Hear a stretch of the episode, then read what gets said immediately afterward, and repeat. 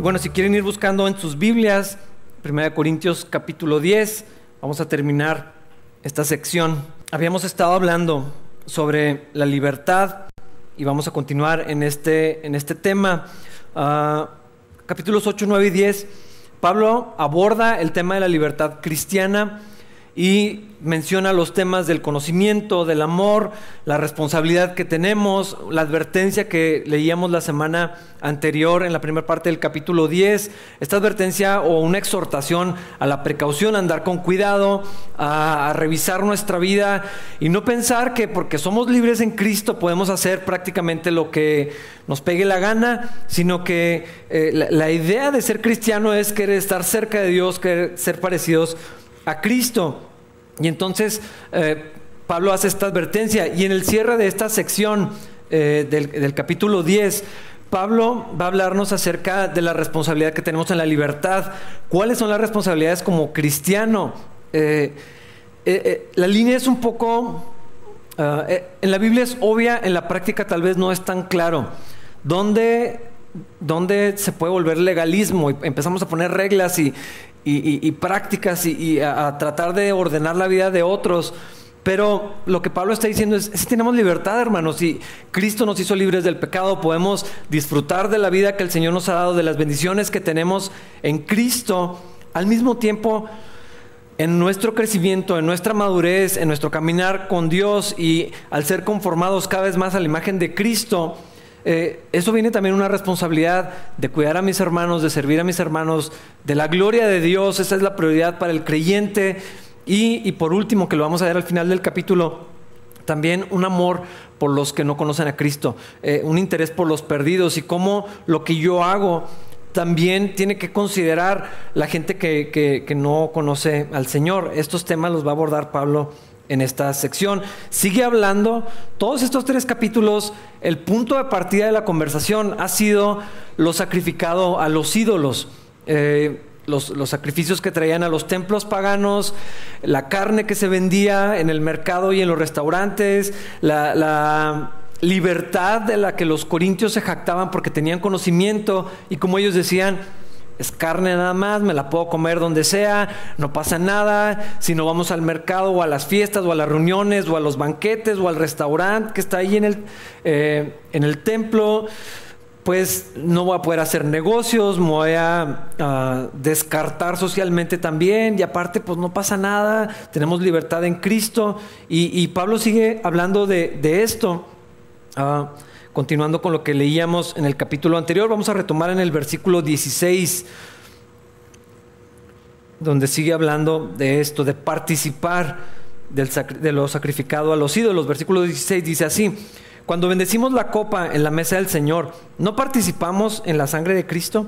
Y cuando partimos el pan, ¿no participamos en el cuerpo de Cristo? Pablo habla de la copa de bendición eh, así la, llama en otra versión. Y por supuesto está hablando de aquel evento donde el Señor instituyó la, pues, última cena que, tuvo con sus discípulos y él instituyó la comunión, ah, donde él dice, esta, esta copa es el nuevo pacto en mi sangre. Cada vez que tomen de ella, eh, háganlo en memoria de mí. Y cuando los primeros cristianos, y nosotros deberíamos ser conscientes de la misma manera, eh, hacían este evento, ellos lo hacían cada vez que se reunían, la cena del Señor, comunión, eh, eh, así como, como lo, llamamos de nosotros aquí en capilla. Ellos sabían que había una conexión con Cristo al participar de esto. Ah, era también una manera de tener comunión con Jesús y los discípulos y la iglesia y todas estas verdades del nuevo pacto que el Señor instituyó en su sangre. Los elementos de la comunión. Aquí no lo hemos hecho por causa de la pandemia. Espero que pronto volvamos a, celebrar este, esta ordenanza, este sacramento, porque es importante. No son meramente símbolos, que si son símbolos, sí, pero no solamente eso. Y hay algo importante que el Señor estableció que se haga como iglesia. Es, es, un mandamiento que los cristianos tenemos que cumplir. Y bueno, eh, ¿Cómo se ve esto en las diferentes denominaciones y en las diferentes iglesias? Pues sí es diferente. Probablemente es algo que vamos a mencionar nuevamente el miércoles. eh, en algunas congregaciones tienes que tener ciertos requisitos para poder tomar la comunión. Aquí en Capilla Calvario no lo hacemos así, no, está eh, por debajo de la membresía. Eh, pero es un mandamiento donde la iglesia participamos de este acto y consumimos la copita y el pan, el trozo de pan o galleta, lo, lo que sea, como elementos que representan el cuerpo de Cristo y la sangre de Cristo. Pero otra vez, no solamente son un símbolo, también son una señal, también son un sello de las promesas del Señor, juntamente con el bautismo, estas dos ordenanzas con las que cumplimos los cristianos y que prácticamente todas las iglesias cristianas hacen lo mismo, pero hay algo que sucede cuando participamos de esos elementos. Es decir, si son meramente símbolos, entonces podemos estirar la imagen a veces a llegar a, algunos límites con los que creo que, no, no, son bíblicos, que no necesariamente honran al Señor. Pero si vemos que la ordenanza es hacerlo como iglesia, hacerlo juntos y que no solamente representan algo, porque entonces, pues bueno, no tengo vino ni jugo de uva, entonces puedo utilizar refresco y no tengo galleta, pero pues tenemos pizza, entonces podemos entonces ya pizza y refresco se convierte, o sea, no creo que, podamos llegar hasta ese punto porque eh, los elementos, eh, al participar de ellos, tenemos comunión con Dios. Y hermanos, esto es algo en lo que cada vez que participemos de esto, que, celebremos la cena del Señor o la comunión o la Santa Cena, eh, es solamente, perdón, es, más que solamente recordar lo que Cristo hizo. Hay una unión con Él, es una afiliación, es, es una participación de Cristo mismo en los elementos de, la copa y el pan. Lo mismo sucede con el bautismo. Eh, pues el agua es agua, nada más. A veces está caliente, a veces está súper fría, la mayoría de las veces, pero eh, es agua. Pero el, acto del bautismo no es meramente un símbolo externo, es otra vez, es participar, es una afiliación con la iglesia, con el cuerpo de Cristo, es es identificarme con Jesús, con su muerte, su resurrección, la vida de Cristo en mí y, todo esto. Entonces allí se sellan las promesas, es, en un sentido es la iniciación de los cristianos eh, y decir, ahora pertenezco al cuerpo de Cristo, ahora soy uno con Jesús y, todo el mundo lo sabe. No son elementos mágicos, pero tampoco son símbolos vacíos. Ah, esto es importante. Entonces Pablo menciona porque ya lo habíamos hablado la semana anterior, había mencionado el bautismo y la cena del Señor y ahora está diciendo, cuando participamos de la sangre de Cristo y partimos el pan, participamos de Cristo mismo. Versículos 17 y 18. Aunque somos muchos, todos comemos de un mismo pan, con lo cual demostramos que somos un solo cuerpo. Piensen en el pueblo de Israel, ¿no estaban unidos al comer de los sacrificios del altar? Tener un pan, una hogaza de pan y partirlo y todos comemos un pedacito de esto, que era lo que sucedía, ah, es una representación visual de estamos unidos. Somos muchos, pero estamos unidos como, como un solo cuerpo. Eh, es lo que está diciendo ah, Pablo aquí. Todos comieron de una misma mesa, por lo tanto hay una unión, hay una afiliación, hay una identificación. El bautismo y la cena del Señor o la comunión ¿Qué pasa si alguien que no es cristiano lo hace? Pues en ese sentido no pasa nada físicamente, o sea, no le cae un rayo, no se desmaya, no lo echamos para afuera, eh, no, sucede nada físico, pero eh, estas ordenanzas son para cristianos, son para gente que ha nacido de nuevo, que cree en Jesucristo, que se identifica con Jesús. Eh, en ese sentido, no cualquiera debería de hacerlo. Pero los que sí somos cristianos, que amamos al Señor, que el Espíritu Santo de Dios está en nosotros, que hemos sido nacidos de nuevo, debemos de participar del bautismo y luego de, la comunión. Otra vez, porque hay una unidad que sucede con el cuerpo de Cristo. Cuando yo me bauticé, yo estoy participando al mismo tiempo que los demás. Cada domingo que celebramos la Cena del Señor es lo mismo, hay una unión, nos, juntamos en Cristo para, hacer esto. Y luego Pablo explica un poco más su punto, versículos 19 y 20. ¿Qué es lo que trato de decir? Que la comida ofrecida a ídolos tiene alguna importancia o que los ídolos son dioses verdaderos. No, de ninguna manera. Lo que digo es que esos sacrificios se ofrecen a los demonios, no a Dios. Y no quiero que ustedes tengan parte con los demonios.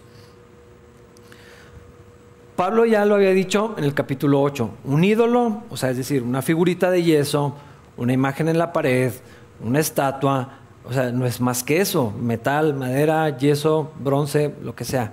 No es un demonio en sí. ¿Ok? Quiero clarificar eso, porque luego si hay esta idea entre cristianos que el demonio está ligado a la figura. Eh, y entonces si yo tiro la figura, tiro el demonio. No funciona así, no, no es eso lo que está pasando. Es una pieza de metal, un artículo, un objeto que yo tengo en mi casa, que hay en algún lugar, que está en alguna parte de la ciudad, no es más que eso. Aquí Pablo lo, lo, había explicado, o sea, un ídolo no es nada, es una pieza nada más. Ah, pero, pero los ídolos representan, casi siempre hay, una actividad demoníaca espiritual sucediendo detrás de, la idolatría. Eh, y aquí quiero eh, que también veamos este otro lado, porque luego es muy fácil como cristianos volvernos ultra intelectuales o demasiado pragmáticos, donde negamos también lo que sucede en el ambiente espiritual. Entonces decimos, eso es lo que pasaba con los corintios. No son nada, es una figura, los ídolos no son nada, ah, no me pueden afectar, no sucede nada en mi vida porque es una pieza de yeso que me va a hacer. Eh, Pablo está diciendo, hermanos, hay que tener cuidado. Porque en la idolatría hay adoración a los demonios. Eh, y esto es algo grave. Esa es la razón por la que Pablo está trayendo todo este tema. Ese es el conflicto que estaba surgiendo entre los corintios. Bueno, si la idolatría es tan ofensiva para Dios, no podemos simplemente decir, ay, no pasa nada, pues vamos a comernos la carne, vamos al templo, que no importa si estoy con amigos paganos que participan de esto, no importa si la fiesta es celebrada a, los ídolos porque los ídolos no son nada. Y Pablo está diciendo, no hermanos, es que sí hay algo que está pasando. Esa fiesta, esa reunión, ese sacrificio que se ofreció a los ídolos, eh, realmente se está ofreciendo a demonios. Y esto es algo abominable. No sé si saben lo que esa palabra significa. Es una mezcla de asqueroso, ofensivo y grotesco. Más o menos eso significa abominable. Eso es para el Señor la idolatría. Y la avaricia es idolatría, por cierto. Entonces, así de terrible es amar los bienes materiales. Es idolatría, es ofensivo, es grotesco, es asqueroso para el Señor. Y Pablo está diciendo, hermanos, sí es cierto que los ídolos no son nada, pero ir allí están participando de adoración a demonios, no está ofrecido a Dios, no viene de la fe con Dios, porque esto lo habíamos platicado antes en el estudio aquí mismo en Corintios y en Romanos, todo lo que los cristianos hacemos debemos hacerlo con fe, para Dios. Lo hacemos para, para, Cristo. O sea, todo lo que no viene de la fe no es agradable a Dios. Esto que estaban haciendo los corintios no era para Dios, era a demonios. Entonces es algo bastante serio. Y los corintios en su libertad, en su fuerza, en su, esto no me afecta a mí, lo que estaban haciendo era participar de la idolatría, era avalar la idolatría, era ah, como afirmar, ok, yo no lo hago, pero ustedes lo hacen, está bien, pero estaban ah, validando algo que es ofensivo para el Señor. Y lo que Pablo está diciendo aquí es, de la misma manera que venir y tomar la comunión y comer los elementos del pan y del fruto de la vid, nos une a Cristo, participar de la mesa de los demonios nos une a ellos. Eso es lo que está diciendo Pablo aquí. Si venir al templo, casi nunca le decimos templo, pero pues eso es el templo, el edificio. Venir al templo y tomar la comunión me une a la iglesia, así como me une a Cristo. Para ellos, ir a los lugares paganos los hacía formar lazos con ellos, identificarlos con ellos y por lo tanto participaban de idolatría. Era una manera de promover el pecado. Entonces ellos en su libertad estaban promoviendo algo abominable para el Señor. Versículo 21 y 22. Ustedes no pueden beber de la copa del Señor y también de la copa de los demonios. No pueden comer de la mesa del Señor y también de la mesa de los demonios. ¿Qué? ¿Acaso nos atreveremos a despertar los celos del Señor? ¿Piensan que somos más fuertes que Él? Para el contexto en el que Pablo está escribiendo, esto era bastante claro qué es lo que significaba. Donde tú comías, donde tú te unías con personas, donde tú te reunías, estabas uniéndote a ellos. O sea, literal, estabas siendo parte de lo que sea que estaba sucediendo aquí. Entonces, en estos banquetes paganos, en lo que se servía en los restaurantes, en estas fiestas, era en honor a los ídolos. Y entonces algunos cristianos estaban siendo como engañados o, se estaban enredando o en su ignorancia estaban participando de idolatría, pensando que estaban ejerciendo su libertad cristiana, ah, pero estaban teniendo comunión del altar de los ídolos.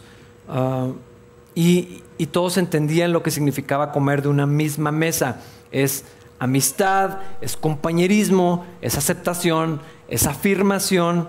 Ah, y para nada es lo mismo que el Señor Jesucristo hizo cuando se sentaba y comía con borrachos y prostitutas y eh, recaudadores de impuestos y todo esto. No, no es exactamente lo mismo, porque lo que el Señor hacía era traer las verdades del reino a los cielos y traer libertad a los cautivos y anunciar eh, eh, su reino. No estaba participando de cosas como esta. Y ahorita Pablo va a explicar un poquito más. Entonces, ¿qué? Porque casi parece que está contradiciendo lo del capítulo 8. Entonces, ¿puedo comer o no puedo comer? ¿Puedo ir o no? El ídolo no es nada, pero entonces es adoración a demonios. Entonces, ¿qué hacemos? Pablo al final del capítulo lo define un poco más más claro. Ah, lo que Pablo también está diciéndoles, hermanos, ustedes se creen muy fuertes porque creen que saben mucho. Ya lo habíamos visto. El que piensa que sabe algo en realidad no sabe tanto. Así que no se crean muy fuertes en su libertad, en su conocimiento, están envanecidos, están inflados. Eso es puro orgullo al utilizar la jactancia de lo que creen que saben para pasar por encima de sus hermanos cristianos que están siendo tropezados, que está siendo estimulada su conciencia a cosas que no quieren participar, pero ahora ustedes los incitan a eso, también están ofendiendo el nombre del Señor eh, y entonces esto se hace cada vez más grave. Y, Pablo le está diciendo, a lo mejor ustedes son más fuertes que algunos hermanos cristianos, pero no pueden ser más fuertes que el Señor. ¿Quién se creen para, ser, para pensar que pueden serlo? Ah, vamos a provocar a Dios, vamos a irritar al Señor, vamos a acercarnos a lo que ofende a Dios de una manera que Dios se enoje con nosotros, porque Dios ah, es muy paciente y lo decía la semana anterior. A veces confundimos la paciencia de Dios, la misericordia de Dios, eh, que Dios no nos ha corregido y, y pensamos que eso significa que Dios acepta lo que estamos haciendo. Y Pablo está diciendo, hermanos, no piensen que son más fuertes que Dios, no lo provoquen a ira, porque el Señor es justo y el Señor va a guardar su santidad. Entonces, hermanos, ustedes están jugando con fuego al permitirse esto. Es peligroso. Jugar con el pecado, no sé si esa sea una palabra correcta, tentar a Dios, cruzar la línea una vez y luego decir, pues no pasó nada, entonces puedo dar un paso más no me ha caído un rayo, no me ha corregido, nadie se ha dado cuenta, no hubo consecuencias ni en mi vida, ni en mi esposa, ni en mis hijos, o en mi novia, o en mis padres, ni en la iglesia, no he perdido mi ministerio, entonces supongo que Dios está en esto. Hermanos, hay que ser cautelosos. Ahora, trasladar esto a, nuestro tiempo no es tan sencillo. Es muy ah, inusual que estemos en la ocasión de participar de comida sacrificada a los ídolos, que si pasa. Conocí a una persona, eh, él es cubano, vive aquí en, Chihuahua, se dedica a restaurar arte y cosas así. Y él me platicó que esto es literal, al menos en la región donde, donde él creció.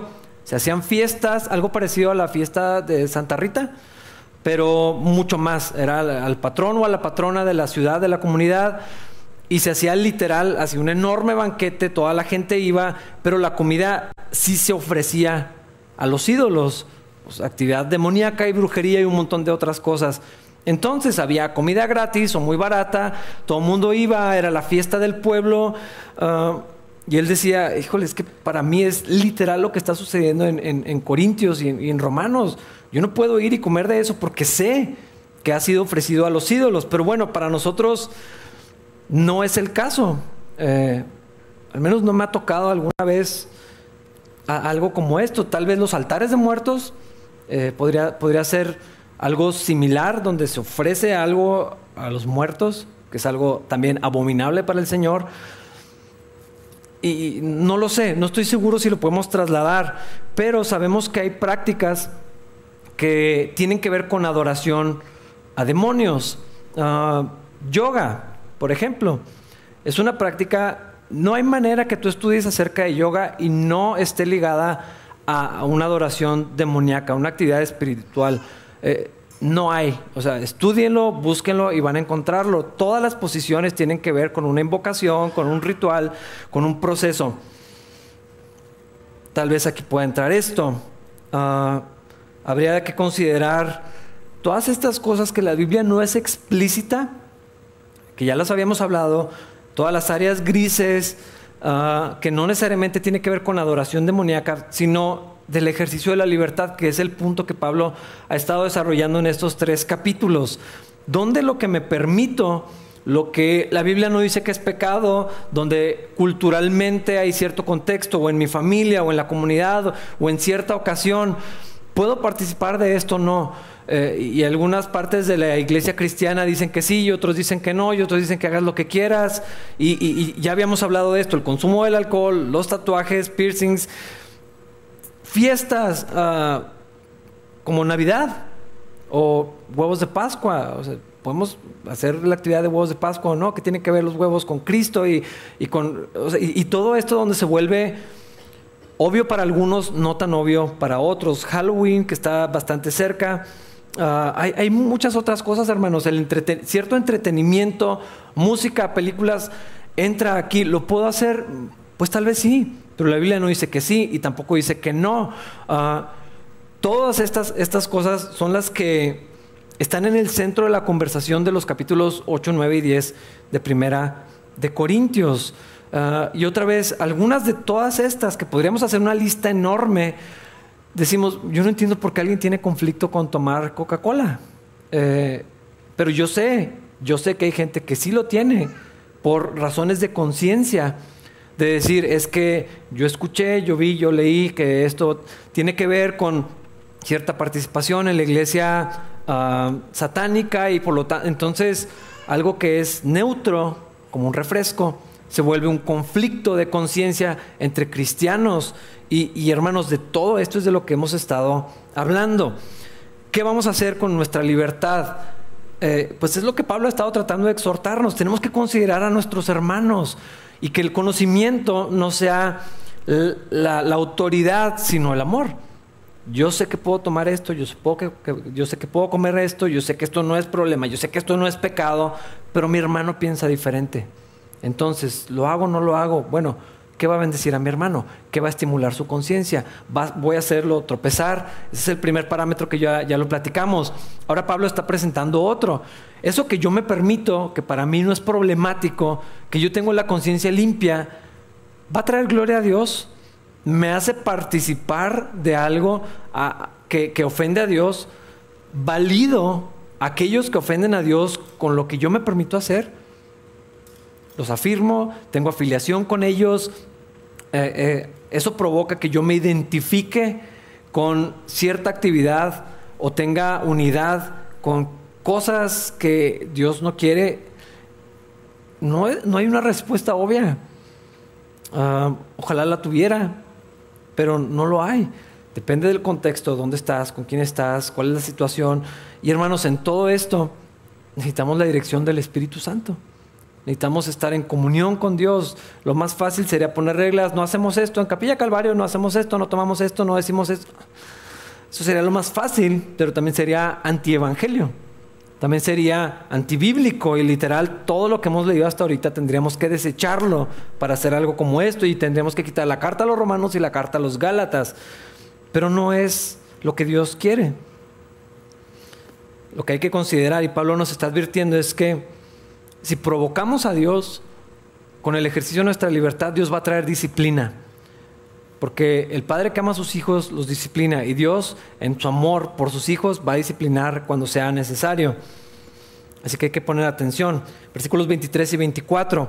Ustedes dicen, se me permite hacer cualquier cosa, pero no todo les conviene. Dicen, se me permite hacer cualquier cosa, pero no todo trae beneficio. No se preocupen por su propio bien, sino por el bien de los demás. Este es el punto de lo que estaba diciendo hace un momento. Un cristiano no puede ser tan ingenuo y decir, no pasa nada. Eso sería negligencia, eso sería indiferencia y no es el carácter de Cristo. O sea, yo no puedo pensar así y decir, todo me es lícito, todo me conviene. De la misma manera que no podemos decir, todo está prohibido, todo es pecado, todo está mal, no hagas esto, no hagas esto, no hagas esto y toda la lista de lo que no hacen los cristianos. Este es el otro lado. Este es, este es el, el extremo opuesto. Porque los corintios tenían este lema, todo me es permitido. Puedo hacer lo que sea, ya soy libre en Cristo, ya no tengo que vivir bajo las ataduras, ni tener que estar tratando de, cumplir con lo que otros esperan de mí. Pablo está diciendo, ok, o sea, o sea, sí hay libertad, pero no todo te conviene, y no todo te edifica, y no todo trae gloria a Dios, y no todo bendice a los demás que están a tu alrededor. Y es el punto que está haciendo Pablo aquí. Una versión con la que yo me había familiarizado que ni siquiera sé si es la versión, creo que es más bien lo que empezamos a decir las personas, es todo me es lícito, pero no todo me conviene, todo me es lícito, pero no todo me edifica. En esta versión no dice así. Y de hecho, si nos vamos al versículo 24, nos saca de nosotros mismos para que dejemos de pensar en lo que a mí me afecta y en lo que yo creo que tiene que ver nada más conmigo. Cuando Pablo está diciendo, es que no puedes pensar nomás en ti. No se preocupen por su propio bien, sino por el bien de los demás. Porque cuando nos centramos en mis derechos, en mi libertad, en lo que yo quiero, en el conocimiento que yo tengo, entonces ya erramos el camino. Ellos pensaban, ¿esto me afecta a mí o no? ¿Esto me causa daño a mí o no? Y Pablo está diciendo, bueno, también no solamente tienes que pensar si te hace daño, tienes que pensar si te sirve, si te edifica, si te beneficia. No podemos ser tan simplistas. Uh, ¿Cuál es el daño y cuál es el beneficio? Estamos de acuerdo que no son la misma pregunta. Una cosa es me daña y otra cosa es cómo me hace esto más como Cristo, cómo me, acerca al Señor, cómo me bendice, cómo me guarda, cómo me beneficia. Ah, porque el hecho de que algo no esté prohibido no significa que sea benéfico para mí. Y los corintios no estaban pensando en algo que les sirviera. No estaban pensando en las cosas que los hacían crecer en Cristo, estaban pensando, si no me hace daño, entonces se vale. Y no puede ser así. Pero aparte Pablo trae el punto de, ya no pienses nomás en lo que te sirve a ti. Ah, no, se puede así. Esto trae beneficio a otros, trae edificación a los demás. Y es lo que está preguntando aquí. Ah, no tener ese enfoque equivocado de cerrado, aislado. Porque hermanos, ya lo, veíamos ahorita, estamos unidos a Cristo, entonces, hermanos, quieranlo o no, y para bien, iba a decir para bien o para mal, pero no, no, no puede ser para mal, estamos unidos todos nosotros.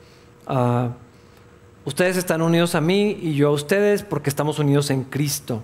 Entonces, no hay tal cosa como lo que yo hago no le afecta a nadie. Eso no existe en el cristianismo. Eso está fuera de la conversación. ¿Por qué? Porque, porque somos uno. Y cuando venimos y tomamos la comunión, es, un acto donde literal estamos teniendo unidad. Y, eso es una representación de la unión que ya tenemos como iglesia. Somos un solo cuerpo. O sea, no, estamos separados los de acá y los de acá, y los del primer servicio contra los del segundo, los jóvenes y las mujeres. O sea, eso, no, no funciona así. Somos un solo cuerpo una sola fe, un solo bautismo, un solo Señor, una sola cabeza que es Cristo, un solo Espíritu en todos nosotros, entonces no solamente, yo, no puedo pensar solamente lo que me hace daño a mí o no, tengo que pensar lo que beneficia mi vida espiritual y lo que beneficia la de los demás. Es muy incómodo salirnos de nosotros mismos porque es muy cómodo, valga la pena la redundancia, pensar en mí nada más y pensar en lo que yo quiero y lo que yo necesito pero el carácter de Cristo se expresa en pensar en el bien de los demás. No se preocupen por su propio bien, sino por el bien de los demás. Versículos 25 y 26, Pablo empieza a explicar su punto. Así que pueden comer cualquier carne que se venda en el mercado sin preguntar nada por motivos de conciencia, pues la tierra es del Señor y todo lo que hay en ella. Ah, lo que se tiene que evitar, lo que como que Pablo empieza a hacer más claro, la carne no es el problema, lo que está dentro de la botella no es el problema, la festividad no es el problema, es otra cosa. Y en este caso la carne es carne y es del Señor. O sea, todos los animales pertenecen al Señor porque todo lo que hay en la tierra es de Él. Entonces, ¿la carne me la puedo comer? Pues sí. Pero la gente estaba medio confundida. Entonces, ¿me la como no me la como? O sea, ¿me estás diciendo que sí o que no? No entiendo lo que me estás diciendo. Lo que Pablo está diciendo básicamente es, no te la comas en el templo. No participes donde públicamente estás afirmando la comunión con los ídolos. Cómetela en tu casa y no preguntes nada. No andes averiguando básicamente. ¿Cómo dice el dicho? El que busca donde no debe encuentra lo que no quiere. Es bíblico. No, Dios, perdón. Más o menos. Básicamente, cómetela en tu casa. Es lo que Pablo está diciendo aquí. Ah, en el templo creo que no es buena idea. ¿Por qué? Otra vez, porque los ídolos son algo. No sino porque al estar allí estás participando de la idolatría, estás afirmando a los que participan de la idolatría y la gente dice, pues, no que es cristiano. Entonces, lo que yo hago no está mal, pues si el hermano viene aquí y se come la carne con nosotros, entonces está afirmando lo que... Entonces no somos tan diferentes los cristianos y los pues nos dicen paganos, pero en realidad es lo mismo. Y, entonces estaba trayendo algo a las conciencias de las, de las personas. Y Pablo le dice, cómanse la carne en su casa. Porque es carne. O sea, la carne no es nada. No participen de la idolatría, del ambiente donde se celebran a los demonios. Eso es lo que está diciendo. Entonces aquí, hermanos, encontramos otros parámetros para cada decisión que tengamos que tomar en cada una de estas áreas grises. Ah, ¿Puedo hacer esto? Bueno, a ver, depende, platícame más. E, e, esta es una conversación continua para mí con muchas familias, con jóvenes, con parejas, eh, donde podemos hacer esto, bueno, vamos a hablar más, porque no hay una sola respuesta para dar. Ah, platicaba, les voy a dar un ejemplo, un, amigo que toda la vida lo que quería era traer así sus rastas, pero estaba en una iglesia ultra conservadora. Entonces, ¿Podría traer el pelo así largo y con rastas? La pregunta no es tan sencilla de responder. ¿Dónde? ¿Por qué? ¿Qué va a provocar esto en la iglesia? Eh, ¿Cuál es el corazón detrás de esto? ¿Quieres demostrar un punto? ¿Quieres, o sea, en ciertos lugares traer rastas, o sea, nadie lo va a notar, no vas a llamar la atención, en otros sí. Tal vez estimule a algunos de los chavos, tal, vez cause conflictos en algunas familias, y, me, explico. O sea, depende de dónde y qué, y, cómo, y quién es, y cuándo. ¿Y cómo, entonces, qué voy a hacer? ¿Cómo lo voy a hacer para decidir en cada ocasión? Pues, lo siento, pero van a tener que orar. Van a tener que buscar del Señor en cada situación y, y, tal, vez, tal vez sea necesario pedir consejo y buscar sabiduría con una parte externa, pero eh, la, vida cristiana no es, no, es una fórmula donde, ok, todos hacemos lo mismo exactamente, eh, somos uno, pero somos distintos. Y, hay situaciones que, se van a manejar diferentes probablemente, que es lo que estaba pasando aquí. O sea, la carne es carne, pero mejor cómetela en la casa, para que no causes tropiezo a tus hermanos, para que no ofendas al Señor, para que no afirmes el pecado de otras personas. Eso es lo que está diciendo Pablo. Debo considerar que es lo amoroso para mis hermanos, para los demás para mis hermanos en Cristo. Pablo explica un poquito más su punto, versículos 27 al 30. Si alguien que no es creyente los invita a cenar a su casa, acepten la invitación si desean. Coman todo lo que les ofrezcan sin preguntar nada por motivos de conciencia. Pero supongamos que alguien les dice, esta carne se ofreció a un ídolo, no la coman, por respeto a la conciencia del que lo dijo. Tal vez no sea una cuestión de conciencia para ustedes, pero lo es para la otra persona. Pues, ¿por qué tendría que ser restringida mi libertad por lo que piensa otra persona? Si puedo darle gracias a Dios por la comida y disfrutarla, ¿por qué debería ser condenado por comerla? Ah, parte de la comida que se vendía de la carne, carne buena, carne barata, algunas ofrecía a los ídolos, otra no.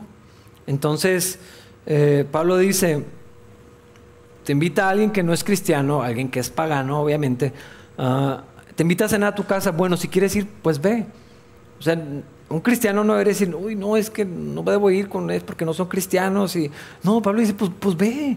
O sea, qué bueno que tienes la invitación, te sientes a gusto de ir, eh, ve, pero no preguntes nada de la carne. O sea, cómete lo que te sirvan y no, no, pidas explicaciones porque entonces tú solo te vas a meter en problemas. Oiga, eh, eh, e, esto se ofreció a los ídolos porque yo no como carne sacrificada a los ídolos, entonces ya, ya te metes en, problemas que no valían la pena. No preguntes, o sea, cómete lo que te den, celebra lo que estén celebrando y, y todo estará bien, nadie te va a molestar. Es mejor no saber. Pero si te dicen, ah, déjeme le digo, es que usted es cristiano, ¿verdad? E, esta carne fue sacrificada a los ídolos. Híjole, bueno, pues, pues yo sé que es carne y se ve deliciosa, pero no, mejor sírvame otra cosa a mí. ¿Por qué? No es por tu conciencia, es por la del otro.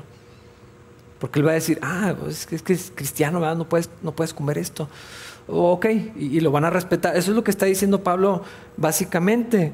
Uh, ¿Qué pasa si, si alguien empieza a crear un conflicto? Hoy no, es que esto fue sacrificado, alguien te avisa, alguien te, te dice, o está ahí otros hermanos que sabes que están pensando que eso que te sirvieron, eh, Pablo le está diciendo mejor, mejor no, porque van a decir, ah, mira, participa de la idolatría y entonces vas a causar daño a tus hermanos o tropiezo para que alguien pueda conocer de Cristo. Otra vez, la comida no era el problema, la atmósfera de adoración a ídolos era el problema, porque es adoración a, demonios. No preguntes, no te informes, es lo que Pablo les estaba diciendo. Ah, y Pablo está diciéndoles también, se está anticipando a las objeciones que la gente podría tener y que tenemos nosotros. Yo he escuchado esto literal muchas veces.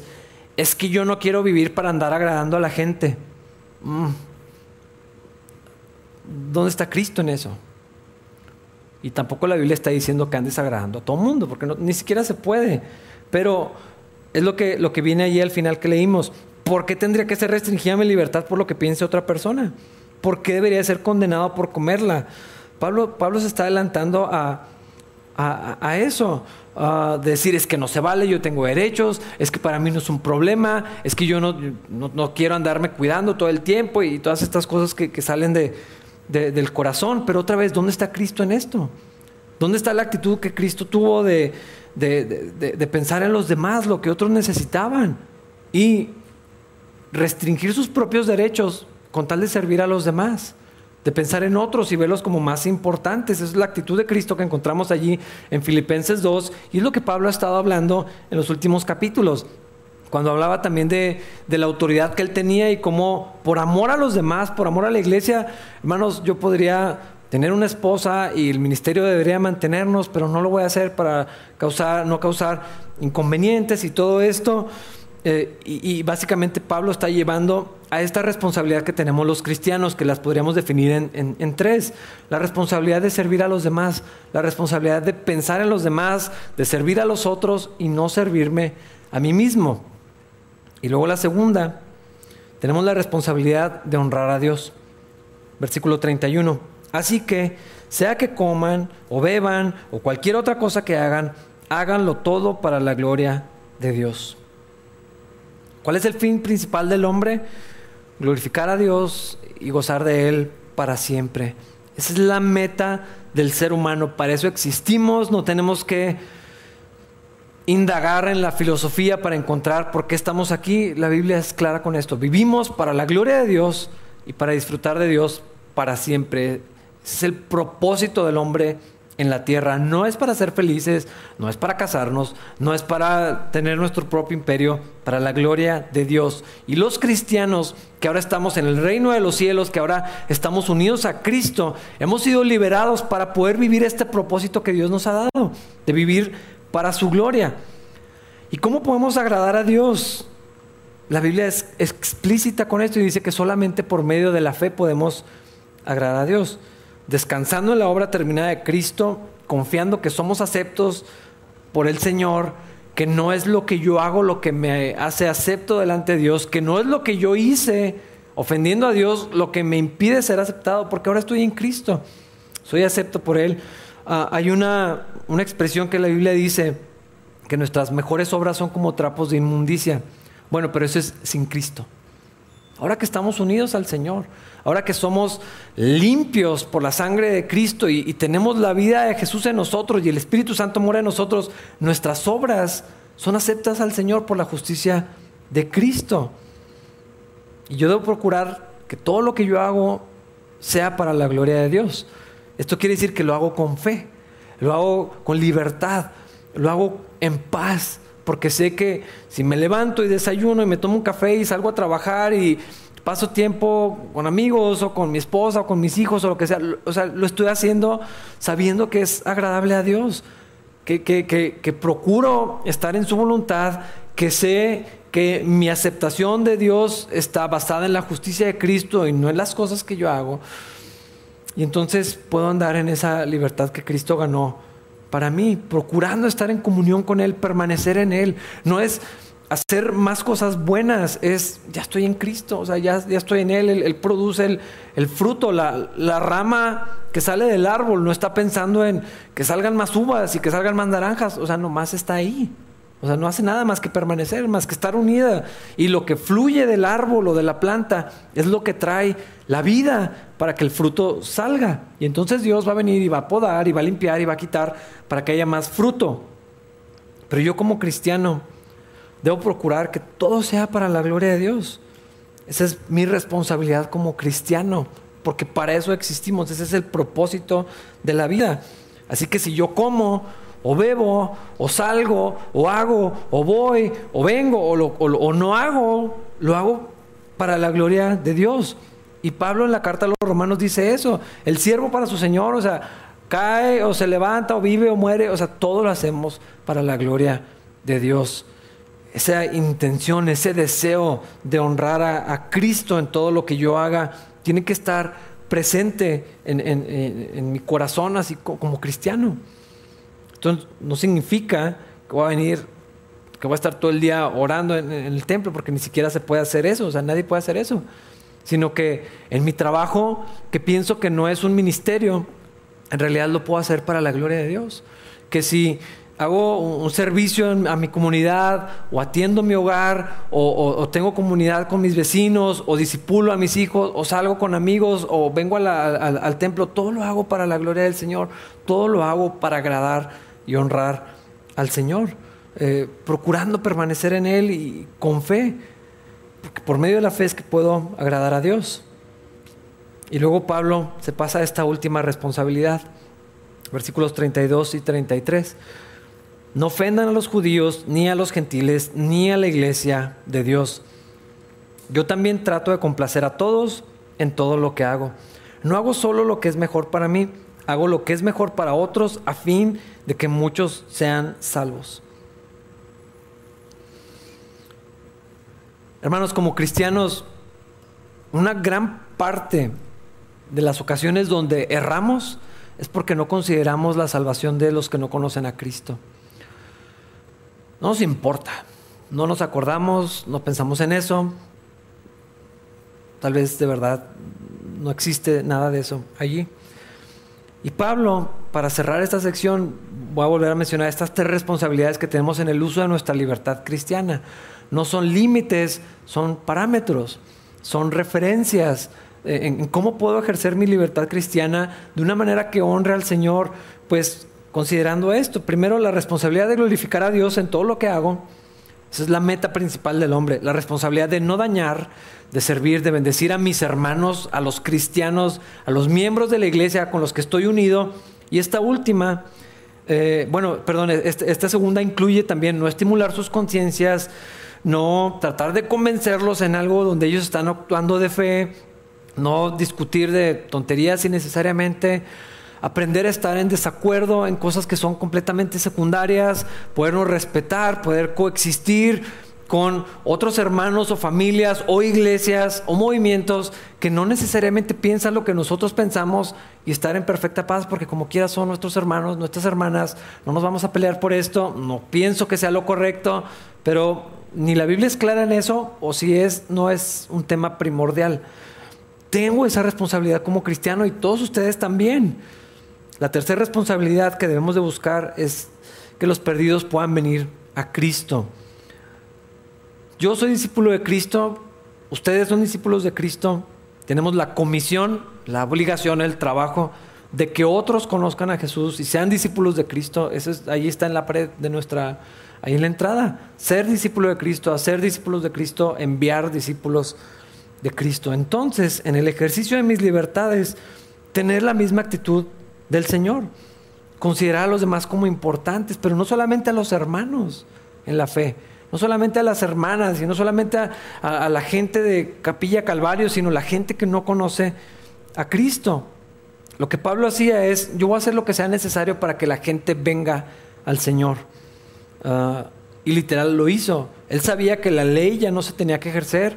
Sin embargo, cuando estuvo en cierta comunidad, este, Timoteo, pues, va a tener que circuncidar porque esto es lo que aquí va a traer a la gente al Señor, en otros casos traía y participaba de cosas en su libertad eh, cristiana para que eso la gente pudiera acercarse al Señor.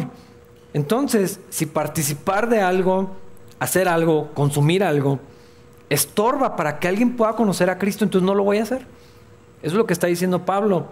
Ah, si abstenerme de cosas, si restringir mis privilegios y mis derechos ganados por Cristo en la cruz, va a traer bendición y va a traer la oportunidad de que alguien pueda conocer a Jesús, entonces lo voy a hacer con gusto.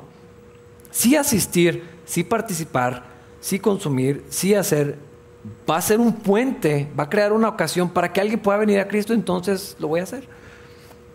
Y ahí vemos la imagen otra vez de Jesucristo, ¿no? Sentado en la mesa, y acá los fariseos criticándolo, mm, y este come con los pecadores, y es un borracho igual que ellos, y un glotón, y si supiera la mujer que se le acercó, y la clase de personas con las que está, pero el Señor estaba ahí para traerlos a sí mismo.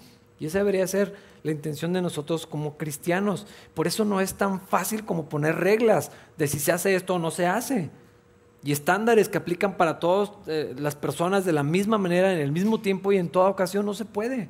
Necesitamos estar en comunión con Dios disfrutar mi libertad, agradar a Dios en todo lo que hago, pensar en cómo bendice esto a mis hermanos o si los daña y pensar que puede hacer que la gente pueda venir a Cristo, que puedan ver a Jesús en mí, que puedan ver la libertad que Cristo me, me regaló y entonces tal vez, tal vez Dios tenga misericordia de ellos y los traiga a sí mismos y tengan la salvación que nosotros ya tenemos. Así que hermanos, espero que después de estos tres capítulos si no tienen respuestas, cuando menos tengan pautas de cómo conducirse en el ejercicio de su libertad. Gloria a Dios porque somos libres en Cristo. Gracias a Dios también por la instrucción que nos da para poder disfrutar de esa libertad de una manera que traiga gloria a su nombre. Vamos a ponernos de pie para orar y para irnos. Eh, Señor, gracias porque Cristo nos ha hecho libres del pecado, libres para poder vivir para ti, para servirte, para amarte, para permanecer en ti, Señor. Gracias, Señor. Es, eh, la vida que nos das en Jesús es maravillosa, Señor. Queremos disfrutarla, queremos vivirla, queremos compartirla con otros, con nuestras familias, nuestros amigos, nuestros hermanos. Enséñanos, Señor, cómo vivir, cómo andar en esa libertad que tú nos has regalado, Señor. Ah, ayúdanos a ser responsables, ser considerados, danos amor y carga por los perdidos, danos amor por nuestros hermanos, Señor. Danos amor por ti, Señor, para que te podamos amar más y mejor, Señor, como tú solamente lo mereces, Señor, para que todo lo que hagamos, si comamos, si comemos, y bebemos, si salimos y entramos, todo lo hagamos para la gloria de tu nombre, Señor, porque para eso existimos y lo entendemos muy bien, Señor. Llévanos con bien a donde vayamos y cumple tu propósito en todos nosotros, Dios. Te lo pedimos por medio de Cristo Jesús. Amén.